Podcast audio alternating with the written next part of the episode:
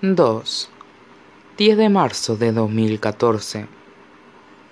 Marzo es un mes muy voluble. Es la costura entre el invierno y la primavera, aunque el término costura sugiere un dobladillo uniforme, y marzo es más bien una línea irregular de puntadas, cosidas por una mano inestable, que oscila de forma salvaje entre las borrascas de enero y el verdor de junio. No sabes con qué te encontrarás hasta que salgas de casa.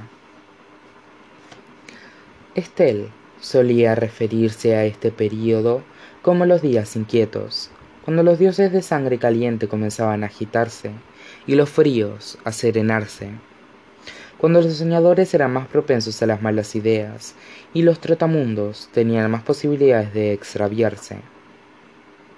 Adi siempre ha sido proclive a ambas cosas, tiene sentido entonces que naciera el 10 de marzo, en plena costura irregular, aunque hace mucho que no siente deseos de celebrar su cumpleaños.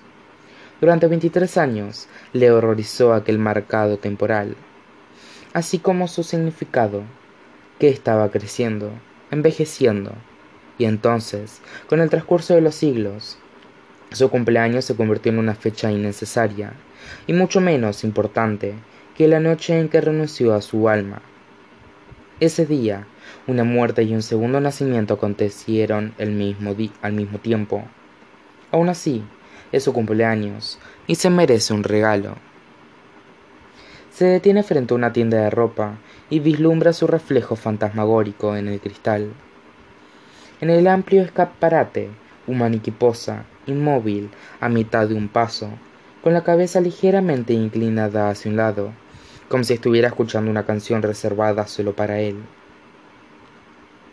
El largo torso se encuentra envuelto en un suéter de rayas anchas y unos leggings brillantes se extienden por sus piernas hasta desaparecer en un par de botas que llegan hasta la rodilla. Tiene una mano en alto, con los dedos enganchados en el cuello de la choqueta, que le cuelga de un hombro. Mientras Adi examina el maniquí, se descubre imitando la pose, cambiando su postura, inclinando la cabeza. Y tal vez se deba a ese día en particular, o a la promesa de la primavera que flota en el ambiente, o quizá simplemente está de humor para probar algo nuevo. El interior de la tienda huele a velas sin encender y a ropa sin estrenar. Y Adi pasa los dedos por el algodón y la seda antes de tropezar, de toparse con el suéter de punto a rayas, que resulta ser de cachemira. Se lo coloca sobre un brazo junto con los leggings del escaparate. Sabe cuál es su talla. No ha cambiado. Bienvenida. La reseña despendiente es una chica de veintipocos años, igual que Adi, aunque una de ellas es real y envejece, y la otra es una imagen atrapada en ámbar. ¿Quieres que te enseñe más cosas? No te preocupes, dice Adi, tomando un par de botas de un expositor. No me hace falta nada más. Sigue a la chica hasta los tres habitáculos con cortinas al fondo de la tienda. Avísame si me necesitas. La chica se da la vuelta antes de que la cortina se cierre del todo, dejando a Adi sin más compañía que la del asiento almohadillado, un espejo de cuerpo entero y ella misma. Se descalza de un puntapié y luego se quita de la chaqueta con una sacudida de hombros y la lanza al asiento. Unas monedas tintinean en los bolsillos al aterrizar y algo se cae del interior. Golpea el suelo con un ruido sordo y rueda por el estrecho probador hasta detenerse en el rodapié.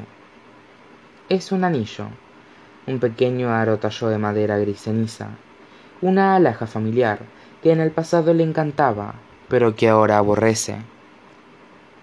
Adi contempla fijamente la sortija durante un momento. Sus dedos se sacuden, traicioneros, pero no alarga la mano hacia el anillo. No lo recoge, sino que le da la espalda al pequeño aro de madera y continúa desvistiéndose. Se pone el suéter y los leggings y se sube la cremallera de las botas. El maniquí era más alto y delgado, pero a Adi le gusta la forma en que el atuendo se acomoda sobre su figura, la calidez de la cachemira, el peso de los leggings, el suave abrazo del forro de las botas. Arranca las etiquetas de las prendas una a una. Siempre estará atención a los ceros. Joxex anniversaire. Piensa mirándose al espejo. Inclina la cabeza, como si también escuchara una canción reservada solo para ella. Es la viva imagen de una mujer moderna de Manhattan, a pesar de que el rostro del espejo haya permanecido inalterable a lo largo de los siglos. Adi deja su vieja ropa esparcida con una sombra al suelo del probador. El anillo es igual que un niño al que han abandonado en una esquina. Lo único que recupera es la chaqueta que ha dejado antes en el asiento. Es suave y está hecha de cuero negro, y la ha llevado durante tanto tiempo que el tejido se ha convertido prácticamente en seda. Es la única prenda de que Adi se negó a dejar atrás en Nueva Orleans, para que fuera pasto de las llamas, a pesar de que el olor de él se aferró a la tela como el humo, pues su rastro siempre lo mancilla todo. Pero le da igual, le encanta la chaqueta. Por aquel entonces era nueva, aunque ahora está estropeada.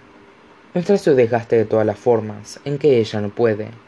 Le recuerda a Dorian Gray, el paso del tiempo queda reflejado en el cuero en vez de en la piel humana. Adi sale del pequeño vestidor con cortinas. Al otro lado de la tienda, la dependiente se sobresalta, nerviosa al verlo. ¿Te queda todo bien? le pregunta. Es demasiado adecuada para admitir que no recuerda haber dejado pasar a nadie a los probadores. Un hurra por el servicio de atención al cliente. Adi sacude la cabeza con tristeza. Hay días en los que acabas con las manos vacías, dice dirigiéndose a la puerta. Para cuando la dependiente encuentre la ropa, los rastros de la presencia de una chica en el suelo del probador, no recordará a quién pertenece, y Adi se habrá ido, habrá desaparecido de la vista, de la mente y de los recuerdos. Se arroja la chaqueta sobre el hombro, con un dedo enganchado al cuello, y se aventura hacia la luz.